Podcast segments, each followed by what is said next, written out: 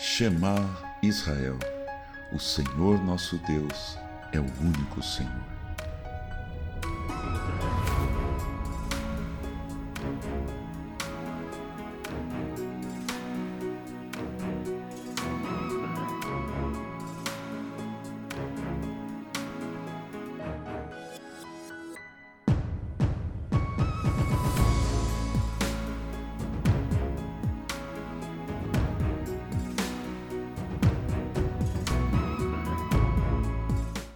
Bem-vindo, bem-vinda a mais um episódio do nosso Shema Podcast.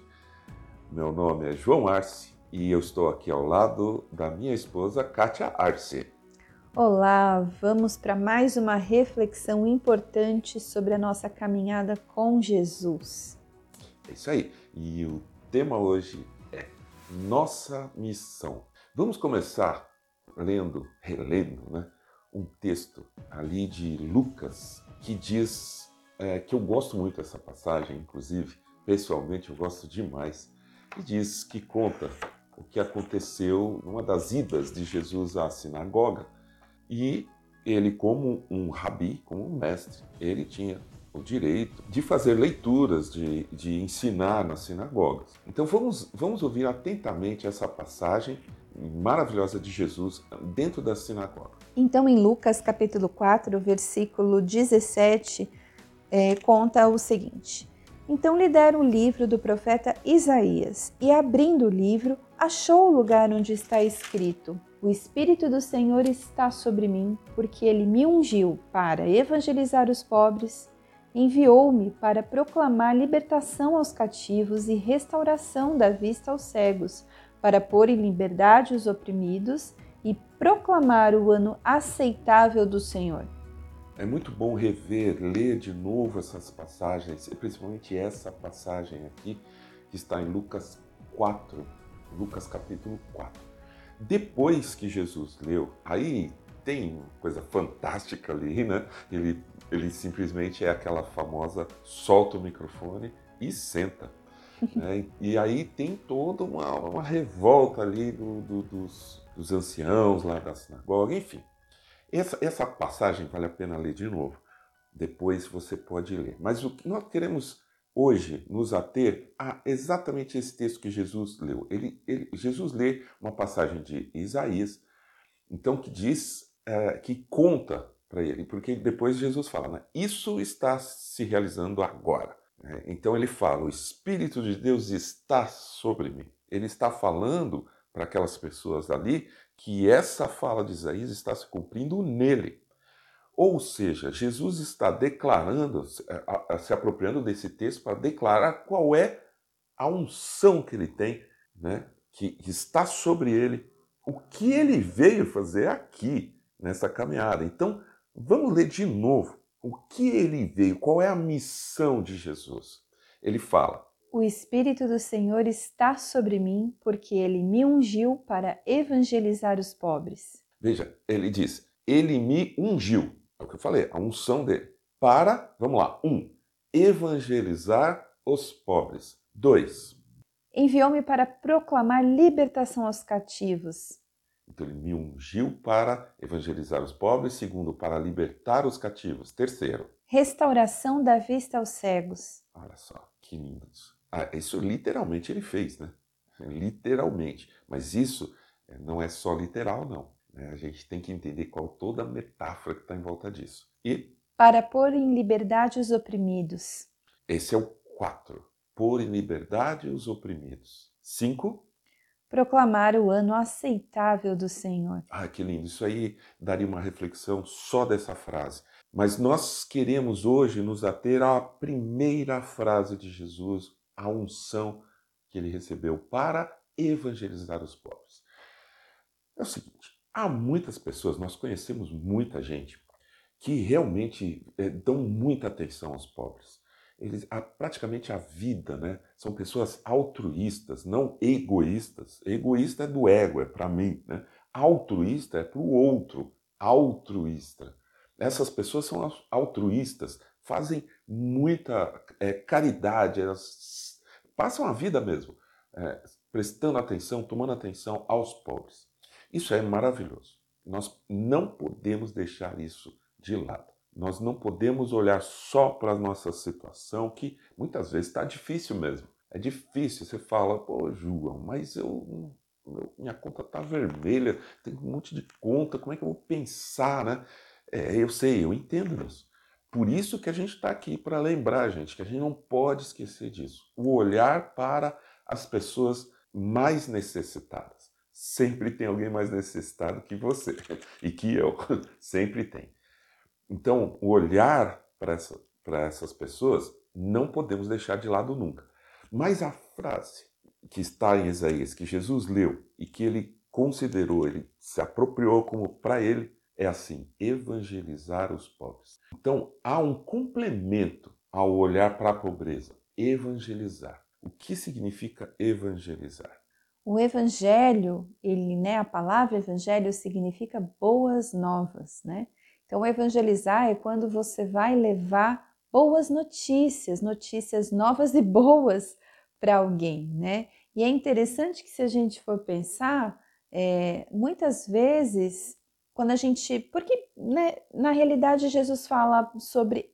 Ele faz essa menção né, do profeta Isaías, ele faz a citação ali completa, ele está com o livro de Isaías na mão, e aí ele faz essa, essa citação, mas por que os pobres, né? Porque o evangelho para o rico não era né, importante. Claro que o Senhor veio para evangelizar todos, mas os pobres são aqueles que recebem com esperança porque precisam de uma esperança. A coisa mais difícil que existe é você tentar, por exemplo, prescrever um remédio para alguém que acha que não está doente. Né? Você, se a pessoa chega no médico e ele fala, tá, o que, que você está sentindo? Quais são os teus sintomas? Fala, não, não tenho nada, tá tudo bem. Então, ele não entende. Se o médico prescrever alguma coisa, ele não vai tomar, ele não está sentindo, ele não acredita que o médico está vendo alguma doença que ele não vê. Inclusive, para o médico vai ser impossível prescrever um remédio para alguém que não tem sintoma de nada. Agora, os pobres, eles tinham uma chaga, uma ferida, né, visível para o mundo e para eles mesmos. Então, quando o evangelho, as boas novas, chega no coração de uma pessoa, trazendo esperança, olha, não é só essa vida, eu vim para te resgatar de uma vida medíocre, te salvar dessa vida medíocre e te dar uma vida eterna. O pobre costuma receber melhor. Por quê? Porque ele precisa de uma esperança, enquanto muitas vezes aquele que se considera rico né? Porque se nós pensarmos espiritualmente, né, não é assim que funciona. Aquele que se considera rico, ele entende que ele não precisa de nada.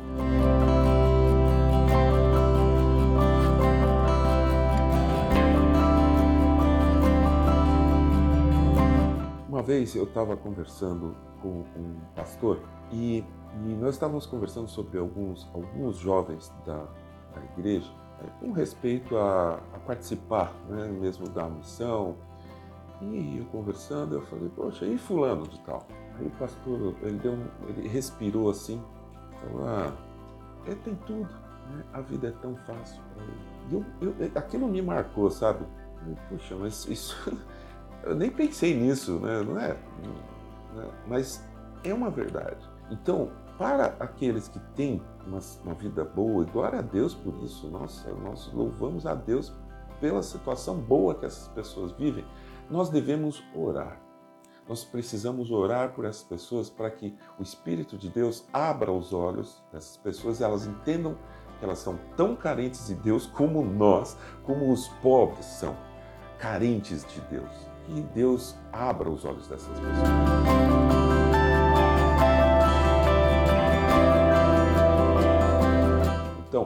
É muito legal levar um sopão? É muito bom. Junto do sopão, levar a palavra, uma palavra de, de esperança.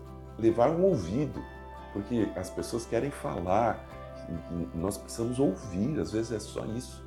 Né? Levar o evangelho é isso, boas notícias, né? um, um, um coração aberto para conversar, para acolher essas pessoas. Existem várias passagens no Antigo Testamento já ali, quando Deus ele está é, dando as leis para Moisés, ele fala constantemente do olhar para a viúva para o órfão e para o estrangeiro. É, nas leis existem várias menções sobre a importância, por exemplo, de numa colheita deixar não recolher todas as espigas, né? Então deixar algumas espigas, deixar algum, né, não só espiga, mas ele falava de, de tudo que eles plantavam, deixar alguma um fruto no pé, para que essas pessoas pudessem se alimentar, é, que elas fossem acolhidas no meio do povo, Existe sempre um olhar do Senhor voltado para que fosse tudo muito justo, sabe? Para que, por exemplo, no ano do jubileu, que, né, que existiam várias leis para organizar a vida financeira do povo. Então, dívidas eram perdoadas, escravos eram libertos. Para quê? Para que não houvesse discrepância. E isso se é, há um, um um, uma trama, né? no sentido de tecer, né? quando você tece, uhum. você costura. Há uma trama por toda a Bíblia, Antigo Testamento e Novo Testamento. Após Jesus, inclusive em Atos, se fala toda hora sobre isso. E na nossa vida de hoje, no mundo que a gente vive, transpondo agora para nós, parece que isso diminui a cada tempo. Parece que o nosso olhar está sempre voltando-se cada vez mais para nós mesmos, para as nossas situações, a nossa família. É lógico que nós temos situações, principalmente pós-pandemia. A pobreza aumentou muito no mundo todo, inclusive no Brasil. Né? Nós, a nossa situação, de todos nós. No entanto, não podemos perder de vista a unção de Jesus, porque, e eu já ouvi isso várias vezes, a unção de Jesus está sobre nós.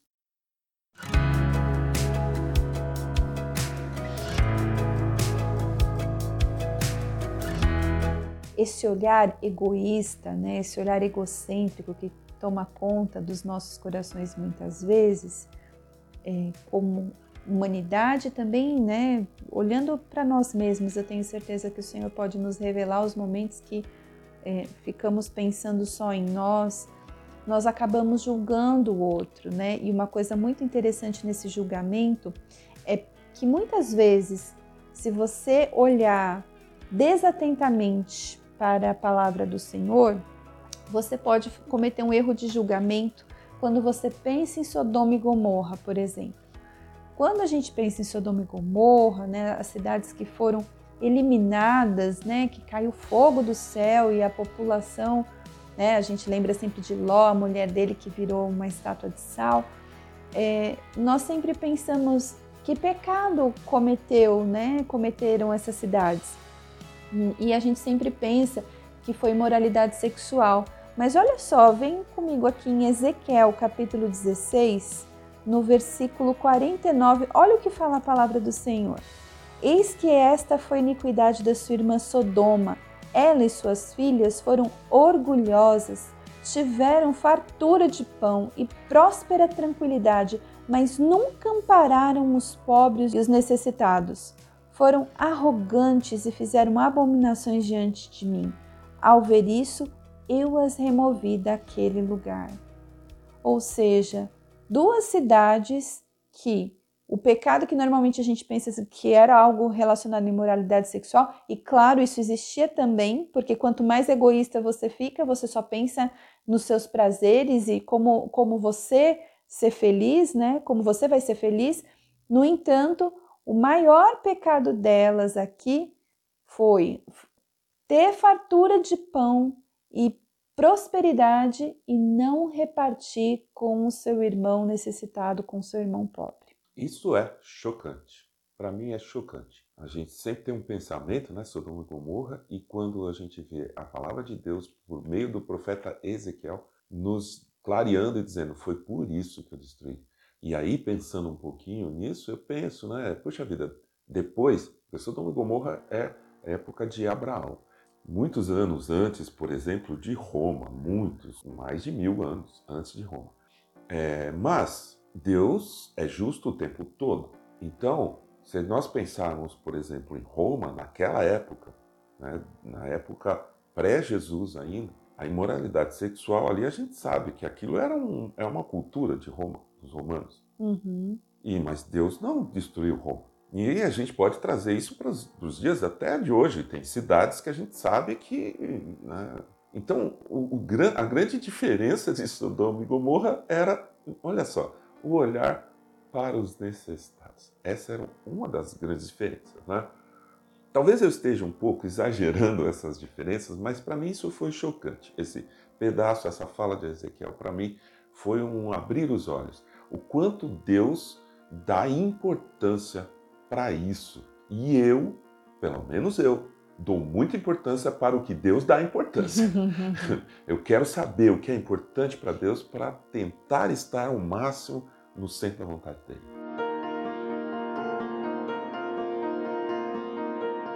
Vamos, vamos concluir a nossa reflexão hoje lendo um texto que está no livro do profeta Isaías, capítulo 58. Ouça atentamente isso aqui. É a palavra de Deus dizendo, no versículo 6: Porventura, não é este o jejum que eu escolhi, que soltes as ligaduras da impiedade, desfaças as ataduras da servidão, deixes livres os oprimidos e despedaces todo o jugo. Veja a similaridade com o texto que Jesus leu, né? Que o texto, Jesus leu uma outra parte também do profeta Isaías. Aqui está no capítulo 58, mas é muito similar a isso. Vamos seguir no 7. Porventura, não é também que repartas o teu pão com o faminto e recolhas em casa os pobres desabrigados, e se vires o nu, o cubras e não te escondas do teu semelhante? Esse é o jejum que Deus escolheu. Presta muita atenção. Esse é o jejum. Ou seja, quando a gente fala jejum, é o abrir mão de algo que a gente quer, que a gente precisa até, que o corpo precisa, né? o jejum de, de, comida que a gente faz. É, é, é, então, Deus fala: esse aqui que eu falei, isso tudo que eu falei é o jejum que ele escolheu. E eu quero deixar a continuação disso aqui. No versículo 8, Deus nos fala: então, ou seja, depois que você fizer isso, Fazendo tudo isso, Deus fala: então romperá a tua luz como a alva, a tua cura brotará sem detença, a tua justiça irá adiante de ti, e a glória do Senhor será a tua retaguarda. Então clamarás, e o Senhor te responderá. Gritarás por socorro, e ele dirá: Eis-me aqui. Olha que lindo isso. Então, continua o texto. Se é condicional. Se, se tirares do meio de ti o jugo, o dedo que ameaça, o falar injurioso, se abrires a tua alma ao faminto e fartares a alma aflita, então a tua luz nascerá nas trevas e a tua escuridão será como o meio-dia. Eu gostaria que você lesse, Kátia, por favor, o 11 e o 12. O Senhor os guiará continuamente lhes dará de comer até em lugares áridos e fortalecerá os seus ossos. Vocês serão como um jardim regado e como um manancial cujas águas nunca secam. Vocês reconstruirão as antigas ruínas, levantarão os fundamentos de muitas gerações e serão chamados de reparadores de brechas e restauradores de veredas para que o país se torne habitável. Para que o país se torne habitável. É muito interessante a gente entender uma coisa, né? Deus não faz nada para que apenas nós mesmos sejamos beneficiados.